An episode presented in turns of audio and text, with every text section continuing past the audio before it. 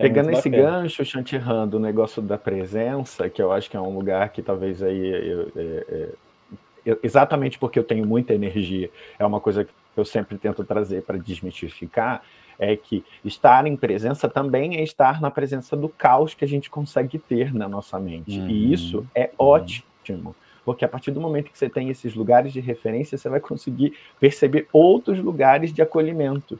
Então, estar na uhum. presença na meditação naquele dia que você está confuso, está irritado, aquela coisa, é importante. Não é para você correr da meditação no dia que você não que tá, é o contrário, porque ela pode te ajudar a regular, mas ela pode te dar recursos de consciência de enfrentamento. E aí eu volto para essa uhum. palavra, porque é, é, eu, eu, gosto muito desse recurso, né? os recursos de enfrentamento que a meditação nos proporciona. Né? Então, que é estar presente, é um deles, mas é estar uhum. consciente, uhum. que é o segundo, é estar menos reagente, que é o terceiro, ou estar mais reagente, que é o quarto. Então, é, para a gente desmistificar um pouco essa ideia de que se medita só para se acalmar, que se medita. Não, não, não a gente medita para autorregular, e às vezes a autorregulagem fala de você aumentar a sua vibração, de uhum. te trazer para uma tônica, né, de te trazer para um lugar de consciência. E aí você imagina que essa é uma ferramenta linda e que nesses pacientes que estão né, nesse enfrentamento oncológico, vira uma arma maravilhosa. E aí eu gosto de usar essa palavra, arma, de uhum. armar-se para, e não de arma no lugar de destruição. É arma de se armar. Né? Então você imagina que hum. recurso que você vai se armar para enfrentar aquilo. Né? Então, que escopo que você tem, que, que coisa deliciosa. Então, quando eu bebo dessa, desse lugar com os pacientes oncológicos, eu faço como a Carmen. Eu convido para um, um, uma experiência que vai falar com o quê? Vai falar com o que ele precisa naquele momento para ele estar tá uhum. ali naquele naquela regulação, né?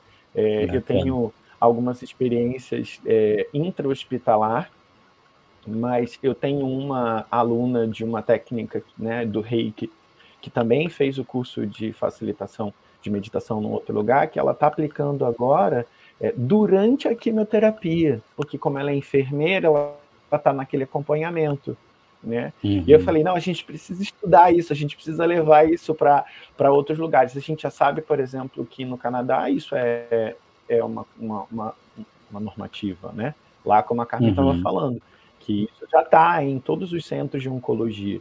Então, você imagina que coisa Bacana. deliciosa, né? É, Sim. O quanto melhora aquele processo de experiência que está sendo desafiador. É, na, Importante, vai lá, vai lá, Carmen. isso que o Eric que o Eric falou, na Federal do Espírito Santo, elas fizeram a, a enfermagem, que até a, a chefe é, foi minha banca de mestrado, ela fez um, um trabalho fazendo relaxamento de bênção para aumento da imunidade durante a quimio. Então, é, dava a, a, instrução do relaxamento e as pacientes faziam. Então, você vê, existem várias formas da gente, da gente abordar, né? E, e, isso de forma interdisciplinar. A Organização Mundial da Saúde ela pesquisa sobre as práticas integrativas. Né? No Brasil foram implementadas desde 2006 a meditação e a acupuntura desde 2006, mas já, já são 29 práticas integrativas. É claro, por isso que eu falei que é orgânico, porque vai sempre depender muito dos profissionais que estão ali. As práticas uhum. integrativas, elas são para isso que o Eric falou, para autorregulação do indivíduo. Então, a gente melhora, a gente não trata a doença, a gente trata o indivíduo. Então, a gente fortalece esse corpo para passar por isso. A meditação, é, nós temos o CABCIM, que é o Consórcio Brasileiro de Pesquisas Científicas, o Observapix, o Ministério da Saúde. A gente tem muitas plataformas que, que pensam nessas evidências, que elas sejam robustas.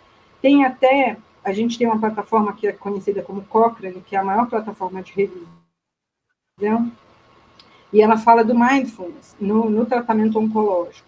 Então, a gente hoje já tem um movimento chamado Oncologia Integrativa, que prevê o uso da meditação, da acupuntura, da medicina ayurvédica, né, do reiki, enfim, é, da fitoterapia para os pacientes oncológicos, porque eles uhum. respondem melhor ao tratamento, de acordo com a Organização Mundial da Saúde e de todo esse movimento da oncologia integrativa.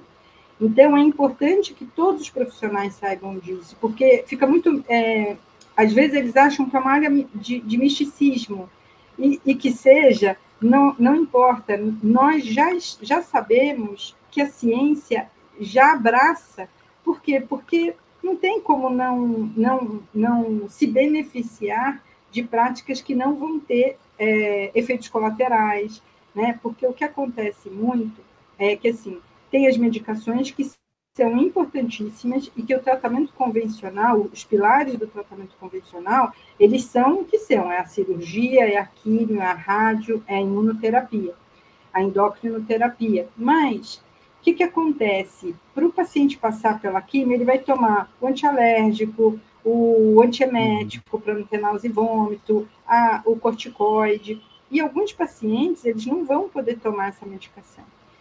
Muitas vezes eles fizeram estudos no hospital e aí perceberam que os pacientes não ficavam menos tempo internados, mas o que acontecia? Usavam menos medicação quando se tinha um ambiente Bacana. de cura, quando se colocava, Sim. então, é, financeiramente, então, né, a gente pensando academicamente, em todos os lados, a gente vai ter esse benefício.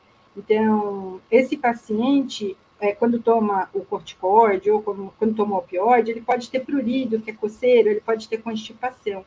Então, quando a gente consegue, por outro lado, melhorar o sistema dele, né, e aí tem a, a medicina indiana, vamos ter as medicinas antigas, os saberes, né, eu, eu uso muito da medicina é, oriental, que é o meu caminho, mas a gente uhum. vai fazer essa autorregulação, vai fortalecer esse indivíduo e aí, é, eu acho que é natural.